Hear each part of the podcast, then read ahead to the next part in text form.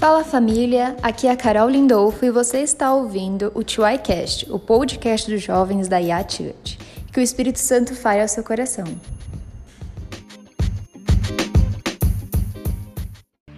Amém, glória a Deus. Vocês podem se sentar, por favor.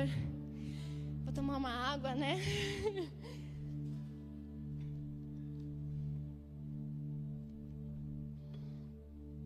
Bom, o ano, o ano começou e eu ainda não tinha ministrado, mas para os que não me conhecem, eu sou a Carol, Carol Lindolfo, sou casada com o Lucas e tenho o prazer de liderar esse ministério junto com meu marido. E sou apaixonada pelo Senhor Jesus desde quando eu era criança, nasci num lar cristão.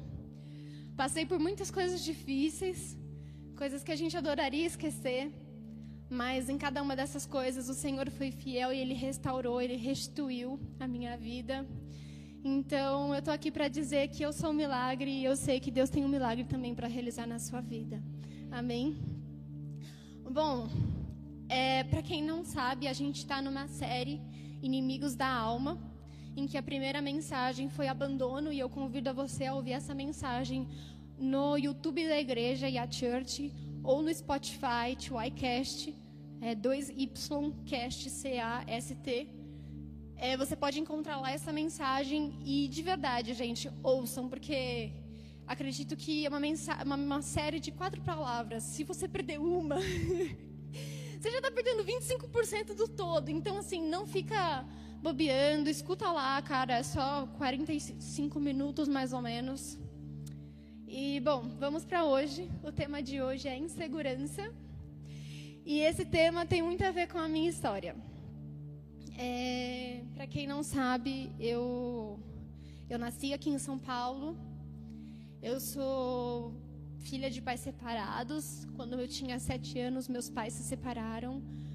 Foi uma situação bem feia a separação deles, em que marcou muito eu e meu irmão. E mais uma vez eu quero dizer que o Senhor restitui todas as coisas. E, bom, eu cresci é, em São Paulo até meus sete anos, depois eu mudei para o interior e fiquei lá até meus 18 anos. E vivi muitas coisas. Essa mudança de cidade fez muito bem para mim, porque lá em Jales eu tinha a oportunidade de brincar na rua, de fazer muitas coisas, sair com as minhas amigas, é, o interior é muito diferente daqui, gente, sério, tipo, muito diferente. A vida é muito mais tranquila, então eu pude crescer num ambiente seguro. Mas, é, por que, que eu acho que essa mensagem é uma mensagem que tem muito a ver com a minha vida? Porque a insegurança, ela predominou na minha vida até quando eu tinha mais ou menos uns 20 anos. E hoje eu tenho 24. Como eu vou contar duas coisas, existem muitas outras que eu gostaria de compartilhar, mas o Senhor disse que ainda não é o momento. Mas tem duas coisas que me marcaram muito. A primeira, eu, quando eu era criança, eu tinha joelhos tortinhos em X, assim, sabe? Só que no meu caso, era muito acentuado. E quando eu estava na escola, na criança é um bicho ruim às vezes. Eu não sei se vocês sabem, mas é. Eu estava na escola e toda vez que eu ia brincar, de correr no recreio, essas coisas, eu caía muito. Então eu era uma criança que via ralada. Por quê? Porque eu ia correr, os joelhinhos batiam um com o outro, eu caía. E e as criancinhas me zoavam, falando que eu era um pato. Nada a ver, né? Aliás, pato é um dos meus bichos favoritos. Tá aí o porquê. Eu sou um pato, sim, eu sou um pato lindo, maravilhoso, perfeito. E meu marido está rindo de mim porque realmente eu tirava foto imitando patos. É bem ridículo.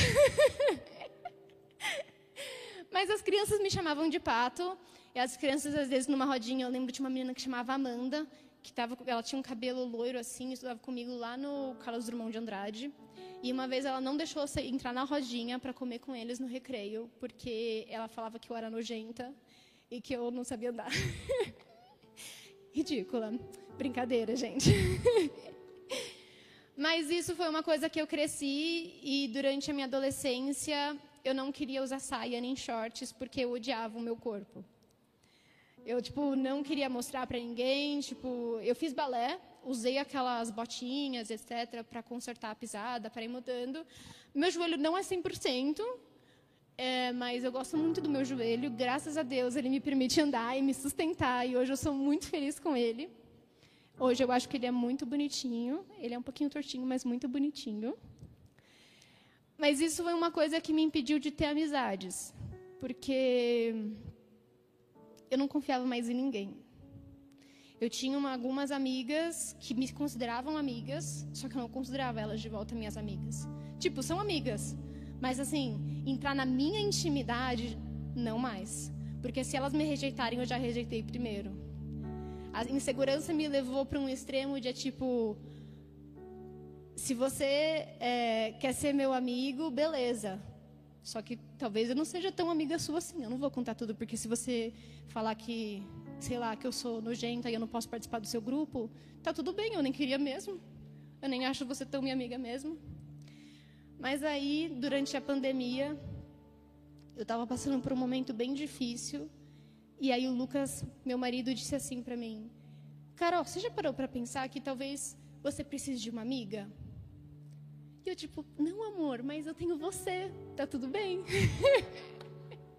Se eu precisar falar mal de você, eu nem vou falar. Eu nem vou ter minha amiga para falar mal de você, porque eu tenho você. Mas a verdade é que a gente precisa, sim, ter amigos. Não para falar mal do namorado, mas para compartilhar as coisas da vida. e aí começou um processo na minha vida em que eu comecei a orar e pedir para o Espírito Santo trazer amizades para mim. E hoje eu tenho grandes amigas que eu conto minhas coisas. E foi um processo, assim, tipo. É, coitada, a Thaís, ela convive. Ela não, você não estou vendo ela aqui, mas. a Thaís, ela tem o privilégio de trabalhar comigo todos os dias e ainda ver, me ver no final de semana. Mas ela descobriu que eu sou uma amiga muito ciumenta. Porque. Porque o medo da rejeição foi tipo assim, tá, então eu vou ser amiga dessa menina. Mas ela não pode mais ter nenhum outro amigo, porque, tipo assim, ela vai me trocar por outro amigo, entendeu? Tipo, não sei, ela vai ser minha amiga e só minha amiga. E aí, o Espírito Santo veio, me quebrou e falou assim: te conserta. Aí eu, ai, verdade, né, Espírito Santo, vou consertar. E todos os dias, então, eu, eu eu peguei a rotina de, cara, não vou ser ciumenta. Se eu tenho ciúmes de alguém, sabe o que eu vou fazer? Eu vou amar tanto essa pessoa que essa pessoa vai se tornar minha melhor amiga também. E eu vou ter mais amigos ainda. Cara, eu sou muito intencional nisso. Muito intencional. E hoje eu sou uma pessoa cheia de amigos. Glória a Deus. Mas, para te contar também uma outra coisa que afetou muito a minha vida, um outro episódio da insegurança foi em relação ao casamento dos meus pais. Como eles se separaram quando eu tinha sete anos, e o processo de divórcio deles não foi um processo muito simples, porque eles se separaram um ano antes, um ano antes da gente deles realmente divorciarem. E aí eu fui para o interior com a minha mãe e eu não entendia por que, que eu estava longe do meu pai. E aí eu voltei para Aí depois a gente voltou para São Paulo e aí eles ficaram mais um ano juntos e depois realmente divorciaram. E o episódio foi muito duro, assim, eu vi minha mãe chorar muitas vezes. Meu pai também, tipo, estava muito triste. Eu lembro de situações horríveis do meu pai chorando. E, e, eu e meu irmão, a gente começou a falar assim, cara, a gente não tem família. Eu lembro que eu e meu irmão, meu irmão tem um irmão mais velho, que é do meu pai e da minha mãe eu, a gente falou assim, a gente não tem família. Eu, eu lembro disso pequenininha. E, e, depois daí, desse divórcio deles, eu comecei a me sentir muito sozinha. Assim, não, parece que eu não pertencia a nenhum lugar, sabe? Tipo, quando eu estava com a minha mãe era maravilhoso, mas eu sabia que não era ainda o meu ambiente, porque faltava o meu pai. E quando eu estava com meu pai, eu amava estar com meu pai, mas, cara, em minha vida que estava lá em Jales, que era com a minha mãe, eu me sentia, tipo, dividida, sabe? E beleza, fui crescendo e eu achei que isso nunca tinha me afetado, né? Aí, com meus 15 anos, é... o menino falou que gostava de mim e tudo mais. Ele falou que gostava de mim com 14 anos. E eu insisti para os meus pais que eu queria namorar com ele e tal. E meus pais falaram assim: não, você só vai namorar com 15 anos. E eu falei: beleza, vou esperar até os 15 anos. Eu não tinha beijado nem nada até aí, gente. Quando eu fiz 15 anos, o menino pediu namoro, falou com meu pai e tal. E aí a gente começou a namorar e eu dei meu primeiro beijo. O primeiro beijo foi horrível. Gente, primeiro beijo é horrível. Se alguém aqui não beijou, é horrível o primeiro beijo e tá tudo bem, tá? Tem gente que fala que não é. Então, vocês tiveram uma experiência maravilhosa, Deus te abençoe, mas a minha foi horrível. Depois melhorou, tá tudo bem. Mas, enfim. É... E aí eu comecei a namorar e eu descobri uma coisa.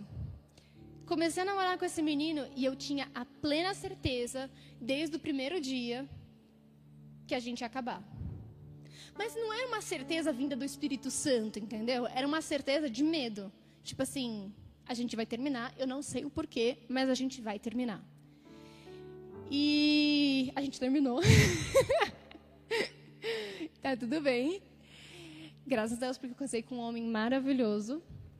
Uh! e.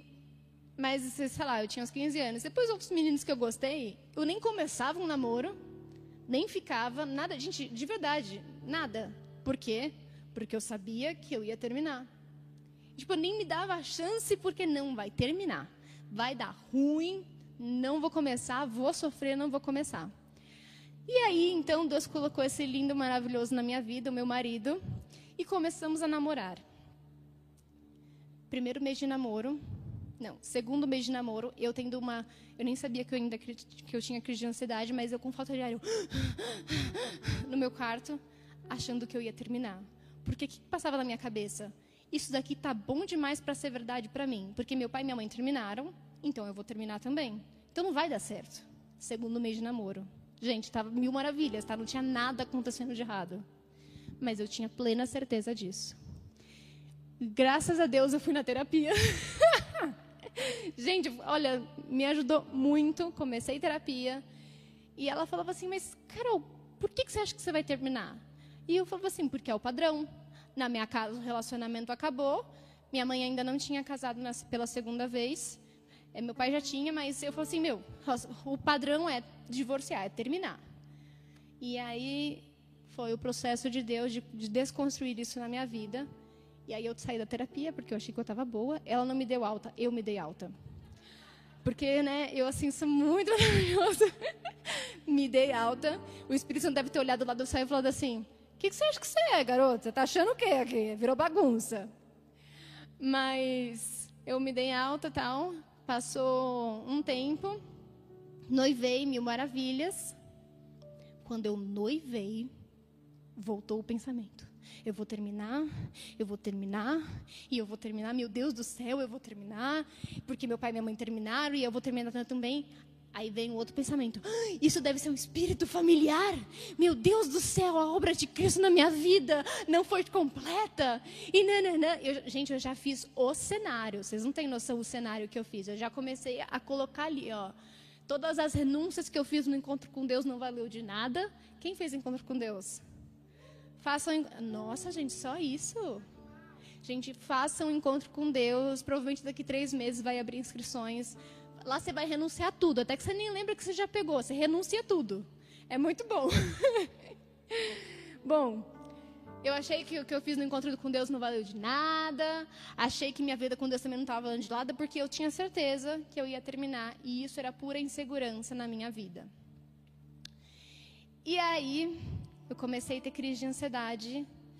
Só que não era mais as crises de ansiedade que eu achei que estava tudo bem, eram umas coisas muito mais fortes que me levou à crise de pânico.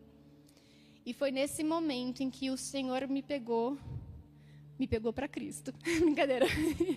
foi nesse momento que o Espírito Santo me disse assim: então, a gente vai tratar isso aqui, juntos. É, e realmente, eu voltei para terapia também. Né? Não, na verdade, eu já estava na terapia. E foi um momento em que o Espírito Santo ministrou tanto na minha vida. Salmo 30, é, 139, cara, eu, é assim, eu sabia ele de cabo a rabo, entendeu? Todas as palavras, todas as vírgulas. O Salmo 34 também.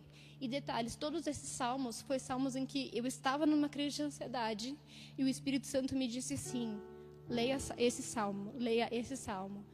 E quando eu ia ler esse salmo, eu falava assim: nossa, me trouxe um acalento, me trouxe uma, um renovo. E depois de muito tempo em que eu já estava bem, eu fui ler um livro sobre como, é, como curar é, ansiedade. E os versículos que estavam lá, era, os, os salmos que estavam lá eram Salmos 34 e 139. O Espírito Santo me disse de graça, eu nem precisei comprar o livro. e o que eu quero dizer é, nós temos ansiedades, ansiedades não, nós temos inseguranças na nossa vida, que são algumas inseguranças comuns, que é, ah, vou começar um trabalho novo, eu estou inseguro. É comum, tá tudo bem, essa, essa insegurança não é ruim. A insegurança ruim é aquela ah, insegurança que foi que tem a raiz num trauma, que tem a raiz que quando você olha o mundo, você vê através de uma nova lente, que essa lente é a lente da insegurança, que te paralisa, que não te deixa ir para frente, que te bloqueia de cumprir e chegar no seu destino profético. E é isso que o Senhor quer mudar hoje. E o que eu queria compartilhar com vocês, que foi uma coisa que eu já falei numa das minhas pregações, mas que eu acho que sempre vale a pena falar que é onde está a origem dessas coisas que a gente passa, onde está a origem dessa insegurança que a gente passa. Eu vou primeiro falar uma origem teológica. Lá em Gênesis, quando Deus criou todas as coisas, ele olhou para tudo que ele havia criado e disse assim: Isso tudo aqui é muito bom. O homem que eu criei, é, a natureza que eu criei, o mundo, tudo é muito bom. Maravilhoso, show de bola, tá assim, lindo, brilhando. E aí Deus fala assim: "Mas tem uma coisa que não tá boa. Que o homem fique só. Porque eu criei o homem para ser um ser relacionável, para ser um ser que tenha relacionamentos, que ele não ande sozinho. Então Deus foi e criou Eva. E aí ele disse: Bom, agora tá ok, tá tudo lindo de novo. Mas Deus falou uma coisa para Adão e Eva. Eva, Adão, eu amo tanto vocês que eu estou falando um negócio para vocês que se vocês fizerem isso nesse mundo que eu criei, a partir daí então vocês vão morrer. A partir de que vocês fizerem isso, as coisas vão dar muito mal. Então, porque eu te amo, porque eu quero o seu bem, eu falo para você, não faz isso. Mas assim, Está na sua conta. Brincadeira, ele não falou isso. Ele falou: não faça isso. E o que acontece? Vocês, todo mundo sabe da história. Você nem precisa ser cristão para saber dessa história. Lembra daquela, daquela historinha em que Eva, a serpente enganou Eva, Eva comeu da maçã? É essa história que eu estou falando. Então Adão e Eva, eles pecaram contra Deus eles caminharam em desobediência àquilo que Deus tinha falado. E aqui eu quero abrir um parênteses. Deus ele não deu essa ordem porque ele era um Deus tirano. Nenhuma ordem de Deus foi dada porque ele não porque ele quer que você não seja feliz. Todas as ordens de Deus são dadas porque ele olha e ele fala assim: "Eu sei o que é o, o que é bom para você, porque eu sou, sou soberano, porque eu criei este mundo. Então eu estou te falando, caminha por aqui e não por ali. Se você caminhar por ali, vai dar ruim. Se você caminhar por aqui, você vai ver de bênçãos. E ainda que aconteça alguma coisa ruim, está sob o meu controle. Eu ainda sei das coisas. E ainda nesse parênteses, eu quero dizer que eu e você, a nossa geração em si, por nós temos tantos problemas com lideranças, com políticos corruptos, com pais que abusam de filhos, é, com professores que assediam alunos, nós temos uma tendência ainda maior em nossos corações para a rebeldia. Isso é uma coisa cultural. Então nós tendemos a se rebelar contra tudo que é regra. Se Deus disse isso, cara, não quero nem saber. Obrigada a Deus. Beleza, falou, eu vou por aqui. E é isso. E assim, às vezes é uma coisa muito inconsciente. E eu vou te falar uma outra coisa. Quando você começa a desobedecer em uma coisa, quando você cauteriza o Espírito Santo em uma parcelinha do teu coração, se você não se arrepende, o seu coração vai começar sendo cauterizado até o pecado não te machucar mais. E quando o pecado não te machuca mais, você pode caminhar para uma vida sem relacionamento com Deus. E se você não tem relacionamento com Deus aqui na terra, você quer ter relacionamento com Ele na eternidade? Porque é muito tempo do que é muito mais tempo do que aqui hoje. Mas voltando aqui para o nosso ponto, é, o que aconteceu? Adão e Eva eles foram então expulsos do jardim do Éden porque eles pecaram. Coloca para mim os versículos, por favor. Diz assim: Não é esse? Não é esse também? É esse. A mulher, Deus disse: Multiplicarei grandemente o seu sofrimento na gravidez. Com sofrimento você dará luz a filhos. Se eu sofrer para ter filho, eu vou ter que conversar com Eva lá no céu. Seu desejo será para o seu marido e ele a dominará. E o homem declarou: E ao homem declarou: Visto que você deu ouvidos à sua mulher e comeu do fruto da árvore da qual ordenei a que você não comesse, maldita é a terra por sua causa com sofrimento você se alimentará dela todos os dias da sua vida. Ela lhe dará espinhos e ervas daninhas, e você terá que alimentar-se das plantas do campo. Com o suor do seu rosto você comerá o seu pão, até que volte à terra, visto que dela foi tirado, porque você é pó, e ao pó voltará. Adão deu à sua mulher o nome de Eva, pois ela seria a mãe de toda a humanidade. O Senhor fez roupas de pele e com elas vestiu Adão e sua mulher. Então disse o Senhor: Agora o homem tornou-se como um de nós, conhecendo o bem e o mal. Não se deve, pois, permitir que ele tome também o fruto da árvore da vida e o coma e viva para sempre. Por isso o Senhor Deus o mandou embora do jardim do Éden, para cultivar o solo do qual foi tirado. Depois de expulsar o homem, colocou a leste do jardim do Éden querubins e uma espada flamejante que se movia, guardando o caminho para a árvore da vida. É... Lembra que eu falei que Adão e Eva foram expulsos né, do Éden? Por escolherem uma vida longe do Senhor, eles então foram para uma vida longe do Senhor. Mas essa história conta que quando Adão e Eva perceberam que eles tinham errado, eles se viram então nus. Eles foram despidos, vamos dizer, vamos dizer aqui uma analogia, tá? Era como se antes eles estivessem é, com roupas de glória, pensa assim, tá? Na mente deles, eles estavam ali, ó, tô aqui, tô bem vestidinho, ou não vejo a minha nudez, porque eu ainda não tenho conhecimento do bem e do mal, então eu não, não sou, não sou, posso entre aspas dizer pervertido, tá? Bem entre aspas. Mas aí, quando ele desobedeceu ao Senhor, ele viu: Uou, eu estou nu. Esse é o meu corpo, sou feito de pó. E eu sou isso que o Senhor criou. Eu sou uma criatura e eu pequei contra o Criador.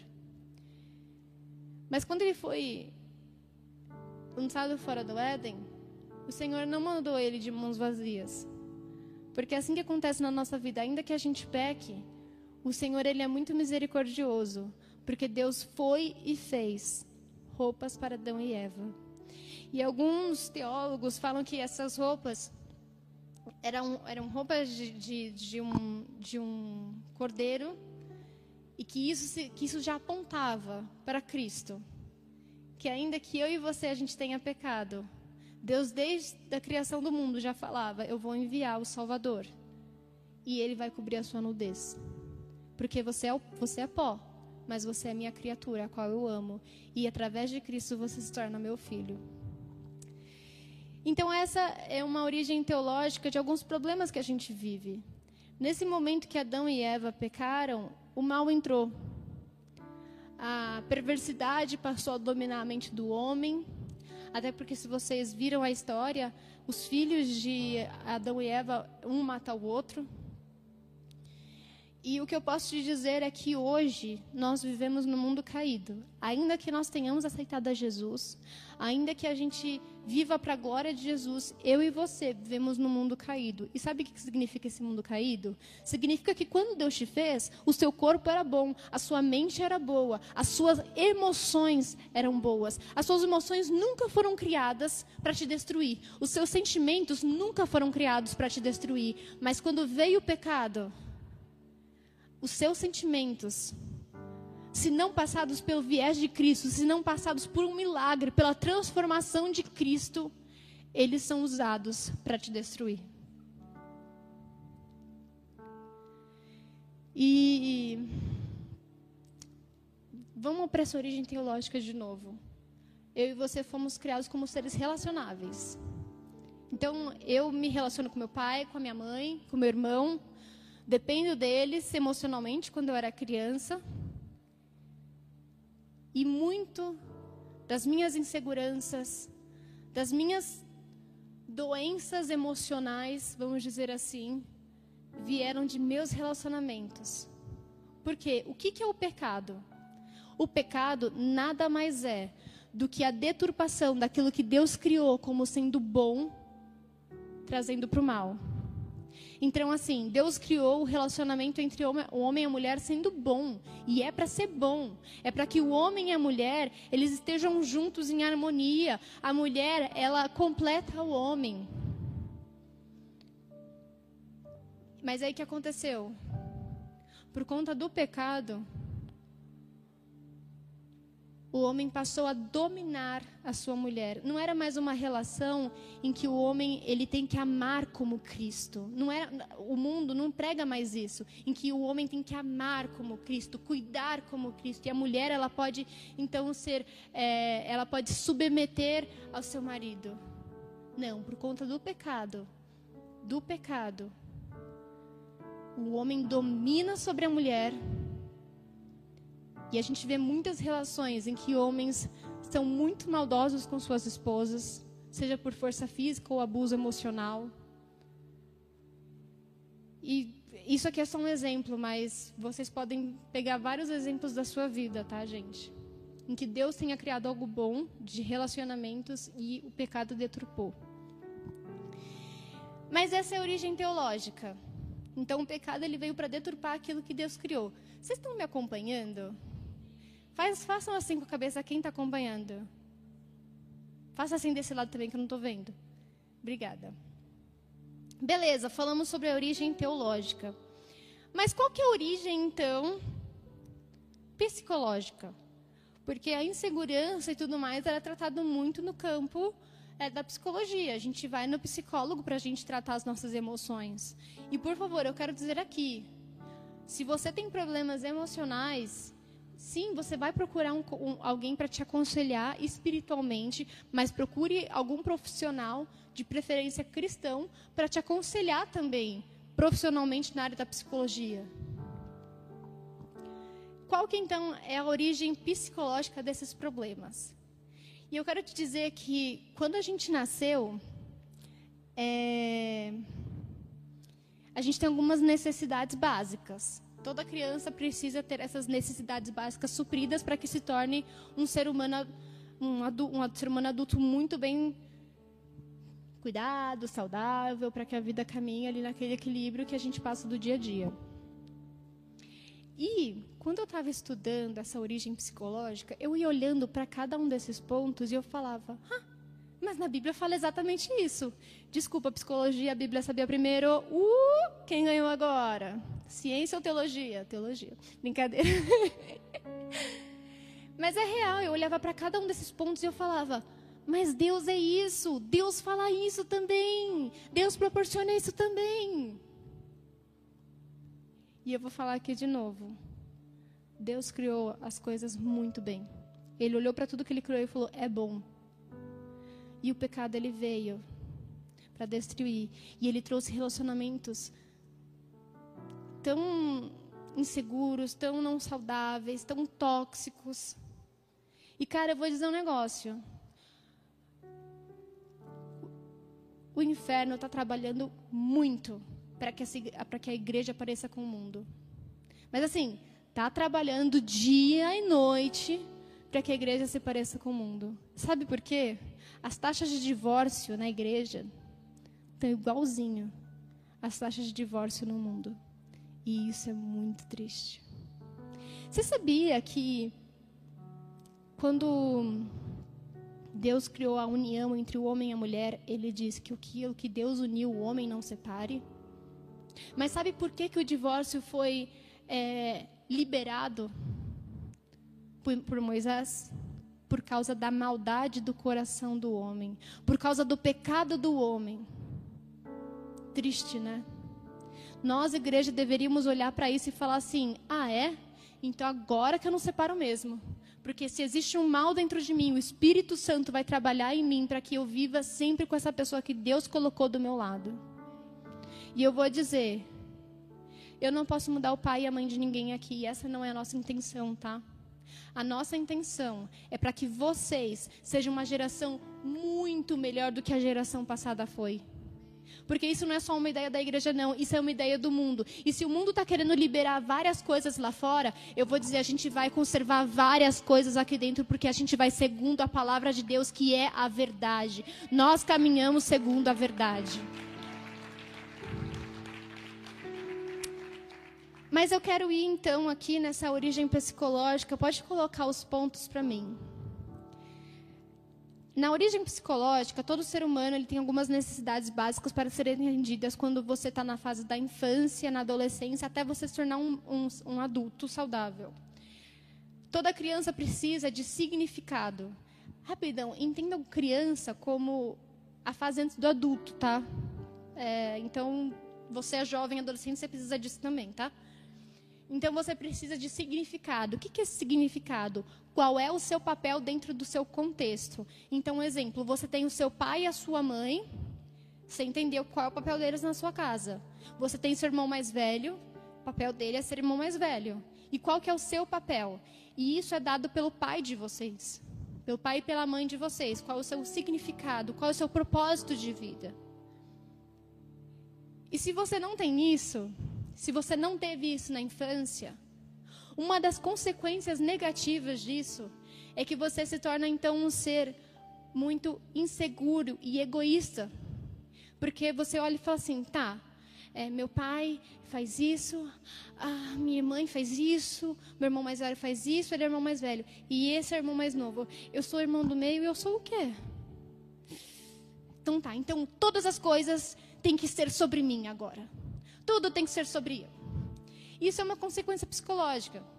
Se você não teve significado na sua casa, se não te deram o seu valor na sua casa, então você vai se tornar uma pessoa em que tudo se torna sobre você. Você se torna muito egoísta. Tudo tem que ser seu. E sabe quando a gente reconhece isso? Se você talvez seja essa pessoa, quando você está com seu irmão e você fala assim: Onde meu pai foi? Meu pai saiu? Ah, então tá bom. Não é onde o pai foi, ou onde o nosso pai foi, é onde o meu pai foi. Porque então eu me tornei um ser egoísta, já que eu não tenho valor, então tudo é meu. Um outro, uma outra necessidade, necessidade básica a ser atendida é, um, é, ter um apego seguro. E o que, que entra nesse lado de apego seguro? É você ter recebido carinho dentro da sua casa, realmente afeto. Afeto, você ter recebido um colo quando você chorava, você ter recebido um beijo no rosto, sabe? Você ter compreendido que você era amado pelos seus pais. E é muito engraçado que tem gente que chega para mim e fala assim: "Não, Carol, meu pai, meu pai e minha mãe não foram pessoas amorosas, mas eu não tenho problema com isso". Aí vai ver aí a pessoa não consegue amar o namorado. Não consegue confiar que o namorado também ama ela. Porque não recebeu esse afeto. Lembra que eu falei, relações foram criadas para serem boas, mas o pecado veio e deturpou isso. E nós vivemos no mundo caído. Um outro ponto é a segurança. Toda pessoa precisa de sentir seguro, sentir que é, nada vai chegar até ela, que pode estar acontecendo mil problemas lá no mundo, mil problemas na escola, mas que no ambiente seguro dela, que é a casa dela, ela sabe que ela está segura. Ela sabe que o pai e a mãe vão prover as coisas, então ela não precisa se preocupar com a vida financeira, porque ela sabe que o pai e a mãe vai prover isso. Ela não precisa se preocupar se vai ter comida no outro dia, porque ela sabe que o pai e a mãe vai prover isso. E o problema da falta de segurança, da falta de um ambiente estável. E aqui eu quero puxar um outro parênteses. Nesse, nesse ponto, entra muito sobre divórcios, tá? Quando uma criança ela tem pais divorciados até pelo menos os sete anos, ela se torna comprovadamente adultos totalmente inseguros, porque ela viveu num ambiente muito instável. E se o pai e a mãe provavelmente brigam na frente dos filhos, aquilo para ela também não é um ambiente seguro, é um ambiente instável. Ela olha para aquilo e fala: ah, eu não estou num ambiente muito seguro. Meu pai e minha mãe gritam um com o outro. Aquilo para mim não é segurança. Ou meus pais gritam muito comigo também. Aquilo não representa segurança. E pais que estão aqui, eu quero te pedir, não gritem com os seus filhos. Talvez você veio de uma casa aqui que fale muito alto, mas não gritem com os seus filhos, porque isso gera insegurança nos seus filhos. Grito é uma forma de agressão. Uma criança pequena merece ouvir coisas com tom de voz baixo, com tom de voz estável, para que ela entenda que está tudo bem, está tudo seguro. Até quando ela errou, até quando ela fez uma coisa muito errada, você ainda continua amando ela. Ela vai para o castigo, mas você continua amando e o ambiente ainda continua seguro. Uma outra coisa é para que um, uma criança, um jovem, um adolescente tenha um ambiente para que possa expressar espontaneamente suas emoções. E isso é quando você está com seu pai e com a sua mãe e você pode falar o que você pensa. Aquilo que está no seu coração, aquilo que passou na sua mente. Quando você é criança, talvez você tenha um temperamento mais colérico. E seu pai talvez um temperamento mais melancólico. Se você sentiu que seu pai não compreendia suas emoções e por isso você não quer mais falar é, de emoções com ninguém, por isso que você tem um bloqueio de entender as suas emoções e expressar suas emoções para alguém, eu quero te dizer, você tem uma insegurança enorme nessa área e Jesus quer restaurar isso nesta noite. Outra coisa, todo adolescente, criança, jovem, ele precisa brincar livremente. Por que o brincar livremente aqui? Eu quero, isso é uma forma de dizer, mas é ter ambientes saudáveis para que ele possa ter relações com outras crianças, para que ele possa é, cultivar sua criatividade, para que ele não precise ficar é, num ambiente em que só tenha regra, regra, regra, regra, porque ele precisa ser espontâneo, ele precisa pintar, ele precisa brincar de correr. E eu vou dizer uma coisa: um dos traumas em brincar livremente é quando você foi rejeitado pelos seus amigos de escola. É, é, é estranho falar isso, mas eu estava conversando com uma pessoa ontem que também tem uma baita insegurança, assim como eu, é, em amigos, porque ele foi rejeitado pelos amigos de escola. Ele sofria bullying na escola. E aí eu parei para pensar e falei: Uau, como isso é importante, porque eu também passei por isso. Um outro ponto é senso de independência e autonomia. Todos nós precisamos ter um ambiente em que a gente seja. É, em que fomentem em nós o nosso senso de independência. Um exemplo, cara, você pode sim, sozinho, pegar um ônibus e ir para sua faculdade. E que bom se você, você já faz isso. Se você não faz, eu quero te convidar um dia a fazer isso o quão independente você vai se sentir. Eu sei que é uma coisa muito pequena, mas faça isso uma vez. Porque o problema é que quando nós não, quando não fomentaram em nós, em que a gente é, exercite as nossas competências, em que a gente exercite aquilo que a gente tem, a nossa independência, nós nos tornamos seres muito dependentes um do outro. E sabe um grande problema desse quando você se torna adulto? Você começa a namorar uma pessoa e você se vê totalmente dependente dela. E a pessoa chega a falar: Meu, você está me sufocando, eu não aguento mais. Eu não vou pedir para levantar a mão quem já passou por isso. Eu já ia quase falar assim: levanta a mão quem já passou por isso. Mas não vou fazer isso porque é vergonhoso. Mas é normal. Sem brincadeira, eu já aconselhei muita gente que passa por isso. E eu vou dizer: talvez nessa noite Deus queira, Deus queira curar a sua insegurança nessa área. Quem lembra de uma música que falava assim: para amarrar o cadarço, você aprendia ao, o coelhinho dá a volta na toca, passa por dentro dela e sai. Quem lembra disso aqui? Levanta a mão. Quando vocês fizeram esse exercício, as pessoas que estavam à sua volta te parabenizaram, tipo, yes, isso aí você conseguiu? São poucos de nós. Eu quero dizer que validação é uma coisa muito importante também.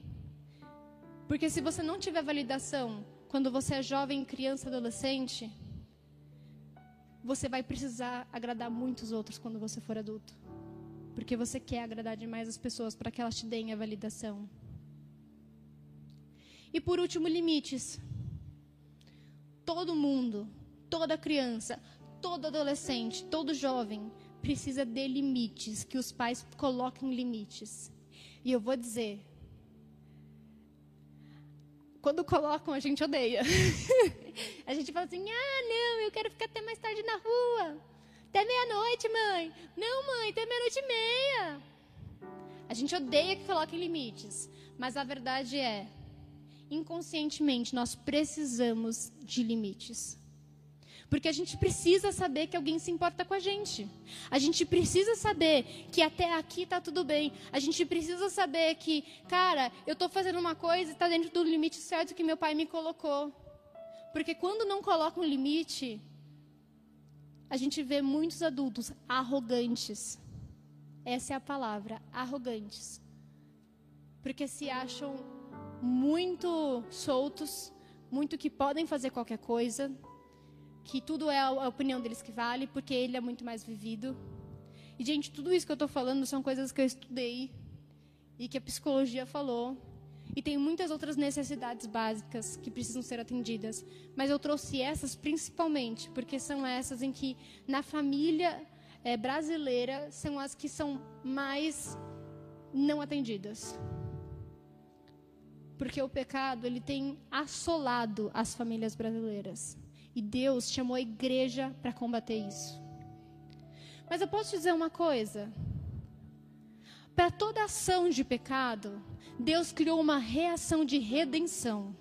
E eu vou dizer uma coisa, que existe uma solução para isso. Porque lá em Gênesis ainda, quando Deus falou com a mulher, falou com o homem, Deus falou primeiro com a serpente. E Deus disse para a serpente assim: Olha aqui, Porém, inimizade entre você e a mulher, entre a sua descendência e a descendência dela. E este, o descendente da mulher, ferirá a sua cabeça e você lhe ferirá o calcanhar. Sabe o que isso quer dizer? Quer dizer que desde aquela época, o Senhor já determinou em que esse ferir a cabeça significava tirar a autoridade e Deus, desde aquela época, falou assim: serpente, virá alguém que vai tirar a autoridade do pecado daqueles que são meus. E eu quero dizer hoje que Deus, Ele se importa pelas consequências no pecado da sua vida. Ele se importa por tudo que você está passando, pelos que os outros já fizeram com você. Ele sabe tudo isso. Ele sabe dos traumas que você tem. Ele sabe das inseguranças pela qual você vai lutando na vida inteira. E Deus diz assim: Eu tenho redenção para isso. E mas a partir de hoje, eu quero dizer que este pecado em que cometeram contra você, você não vai cometer com mais ninguém, porque eu trago redenção e eu tiro a autoridade que o inimigo tinha sobre esta área da sua vida porque eu sou a verdade, o caminho e a vida, e só Ele tem poder. E eu quero falar só mais algumas coisas. Para todas essas coisas que eu trouxe aqui, eu olhei na Bíblia e eu vi Deus respondendo cada uma delas. Para significado, Deus disse: Eu criei o homem, a nossa Pai, Filho, Espírito Santo, imagem e semelhança. Ele tem um significado para mim e é para o louvor da minha glória. Eu criei o homem porque eu amo essa criatura e eu quero ter relacionamento com ele. Esse é o propósito da vida dele. Com apego seguro, Deus disse assim: porque eu amei o mundo de tal maneira que eu dei o meu filho unigênito para que todo aquele que nele crê não pereça. Em Romanos 8 diz: não há nada, nem anjos, nem demônios, nem o presente, nem o porvir. Não há nada que separe nós do amor de Deus que foi entregue por meio de Jesus Cristo. Se você teve problema com segurança, sabe que Deus diz lá em Salmos 27:1 que o Senhor é aquele que te guarda. E que por causa dele você não precisa ter medo de nada. Que mil podem cair ao seu lado e dez mil à sua direita, mas nada vai te atingir. Você pode passar pelos maiores perrengues, mas nada vai acontecer com você, porque nenhum fio cai da sua cabeça sem que Deus saiba. Se você tem problema com expressar suas emoções, cara, lê o livro de Salmos. O quanto que as pessoas falavam lá, os salmistas, porque isso está acontecendo, Deus, eu estou triste, porque isso está acontecendo, eu quero morrer. Deus não tem medo de quando você expressa as suas emoções.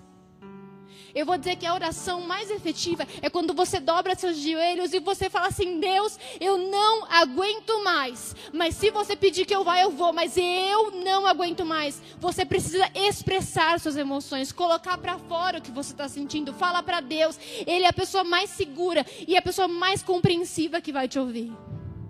Se você teve problemas com socialização, eu quero dizer que Primeiro, Deus já determinou que tem pessoas que vão andar ao seu lado desde lá de Gênesis. E em segundo lugar, você tem o corpo de Cristo. Não existe um cristão que possa viver fora de igreja. Não existe cristão que possa viver fora de igreja. Para com essa ideia tola. Para com isso. Viva na igreja. O corpo de Cristo é feito de muitos membros. E eu preciso de você. Eu preciso de você aqui porque você, eu sou o pé, mas você é a cabeça. Como que eu vou andar se você não me manda os direcionamentos para andar?